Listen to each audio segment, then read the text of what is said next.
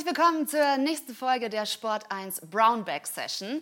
Das lineare Fernsehen hat in den letzten Jahren ziemlich Konkurrenz bekommen. Immer mehr Player dringen in den Markt mit OTT und Streamingdiensten. Das soll heute unser Thema sein. Oliver Knappmann ist bei uns im Studio. Ich freue mich sehr, Chief Advertising Officer bei Satu. Schön, dass du da bist. Vielen Dank, ich freue mich sehr, dass ich da sein darf. In den letzten Jahren hat sich tatsächlich wahnsinnig viel im Streaming-Bereich getan. Wo steht der Markt? Wie siehst du die Entwicklung? Streaming ist ja nicht so leicht zu ähm, verstehen als reiner, ähm, eine App, die im Endeffekt über das Internet äh, angeboten werden, sondern Streaming ist ja heutzutage viel mehr.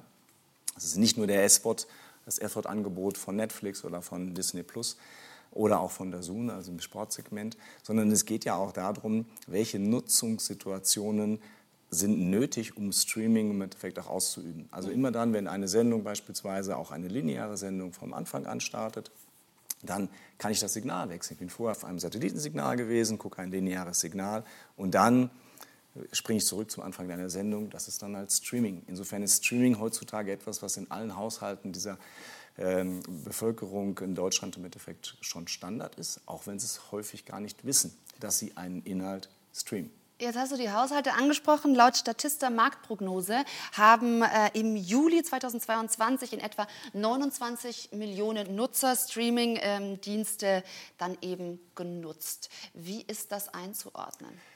Also ohne dass ich die Zahl jetzt ganz genau kenne, ich glaube, diese 29 Millionen müssten ungefähr kompatibel sein mit dem, was wir so verstehen als, das ist ein Subscription VOD-Service, also ein Abo-Geschäft, was halt Netflix, Amazon Prime, oder auch ähm, Disney Plus im Endeffekt anbietet.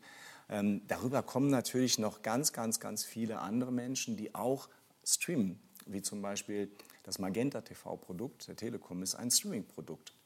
Es wird über das Internet transportiert und immer wenn eine, ein audiovisueller Inhalt über das Internet transportiert wird, können wir eigentlich de facto von Streaming sprechen.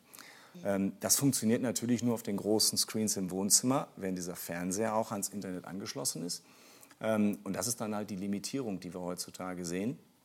Aber ich würde mal behaupten, dass halt, oder nicht behaupten, ist aber meine Meinung ist, dass grundsätzlich über 50 Prozent der deutschen Haushalte, die ein Fernsehgerät haben, haben entweder direkt bewusst einen Streaming-Service im Endeffekt auch genutzt oder indirekt und ihnen war es gar nicht benutzt, äh, bewusst.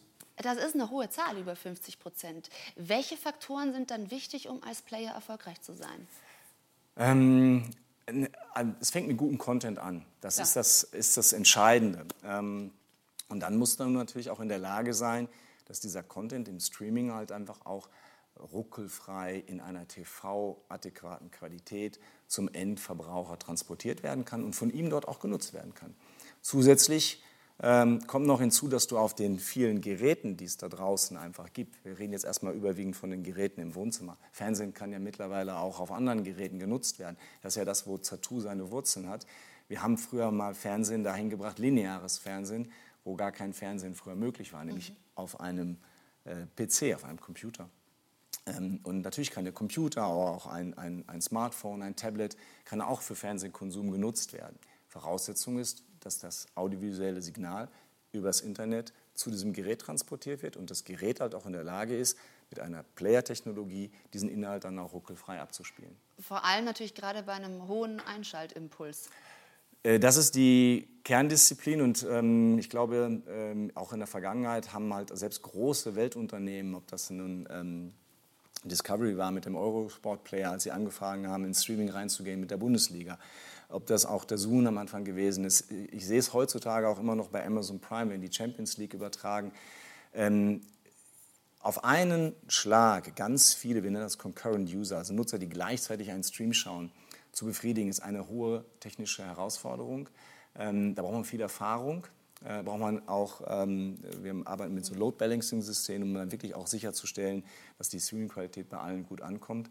Ähm, da machen die große Fortschritte, viel Erfahrung, auch die Großunternehmen. Ähm, aber das ist das, was der Nutzer erwartet. Er kennt Fernsehen in einer hohen Qualität. Das erwartet er auch von Streaming-Services. Da sind wir schon beim Sport-Streaming, das ja auch wahnsinnig auf dem Vormarsch ist. Was ist darüber hinaus da noch wichtig, um sich auch gegen die Konkurrenz durchzusetzen? Ähm, wir sehen ja, dass halt viele teure Fernsehrechte werden halt von Streaming-Anbietern erworben. Dazun, großes Beispiel. Ähm, jetzt kommt mit Dine nochmal ein Anbieter, der von dem Christian Seifert und Axel Springer ins Leben gerufen wird. Die wollen nächstes Jahr starten, im, ähm, ich glaube im November 23. Ähm, die kommen erstmal mit einem Streaming-Produkt, einer App, die dann halt häufig live, aber auch On-Demand-Inhalte ähm, transportiert. Aber die brauchen natürlich auch Nutzung und Nutzer. Das heißt, die werden dann auch irgendwann mal wieder den Weg gehen dahin, wo ihr herkommt, wo halt ein Sport 1 herkommt, in die Linearität. Das heißt, sie gehen auch wieder zu Verbreitern. Die werden mit ihrem App nicht ausreichend nur auf einem äh, Fernseher verfügbar sein, sondern die gehen auch dorthin, wo sagen wir so, althergebrachte TV-Nutzung schon ist, zu Magenta, die werden zu Vodafone gehen, die werden zu Zatu kommen, die werden zu Vipo gehen und werden natürlich auch sagen, ihr habt Nutzung, Nutzer, mhm. wir kommen mit unserem Produkt auch zu euch. Ähm, insofern gehen die den umgekehrten Weg. Ihr werdet sehr wahrscheinlich aus der Linearität auch in die Apps gehen. Ich weiß, Web und Mobile gibt es Apps, sehr wahrscheinlich ist auch geplant, dass es auf Richtig, den ja. äh, großen Screens auch von Sport 1 zukünftig Apps gibt, wo man seinen Inhalt einfach auch äh, in äh, einer App-Form dann dem Nutzer anbietet. So, und dann ist natürlich auch die Frage, was macht das mit dem Werbemarkt? Also wenn man im Streaming-Bereich werblich aktiv sein möchte, was sind da so die Herangehensweisen? Ähm, Werbung ist notwendig, um das Ganze im Endeffekt zu refinanzieren. Das wissen die meisten Nutzer auch, die diesen Inhalt konsumieren. Und ähm, äh, das Signal, was von einem ähm, Gerät im Endeffekt zu dem Endverbraucher äh, transportiert wird, ist immer, ein, wir nennen das ein Unicast-Signal, ist also ein singuläres Signal, es ist gebroadcastet. Es kommt nicht vom Satelliten, wird an tausende Haushalte gleichzeitig verteilt. Das heißt, ich kann natürlich auch an ein Gerät einen passenden, personalisierten, individualisierten, natürlich immer GDPR, also datenschutzrechtlich konform, äh, Werbung ausspielen, die hoffentlich dann auch seinen persönlichen Interessen entspricht ähm, die ihm Freude bereitet, die ihn vielleicht auch animiert, ein äh, bestimmtes Produkt zu kaufen.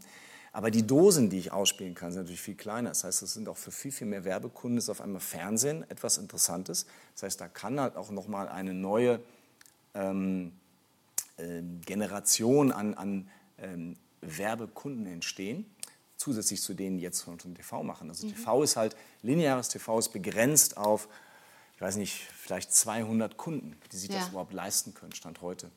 Wenn wir jetzt in den Streaming-Bereich reingehen, dann können auch kleinere Kunden halt einfach auch Werbung in hochwertigen, qualitativen Umfeldern machen können. Also erhöht es die Konkurrenz oder nicht? Ähm, äh, grundsätzlich ist es ja so, wenn wir vom Werbemarkt sprechen, dann ist es ein Kuchen. Mhm. Der hat ein bestimmtes Volumen.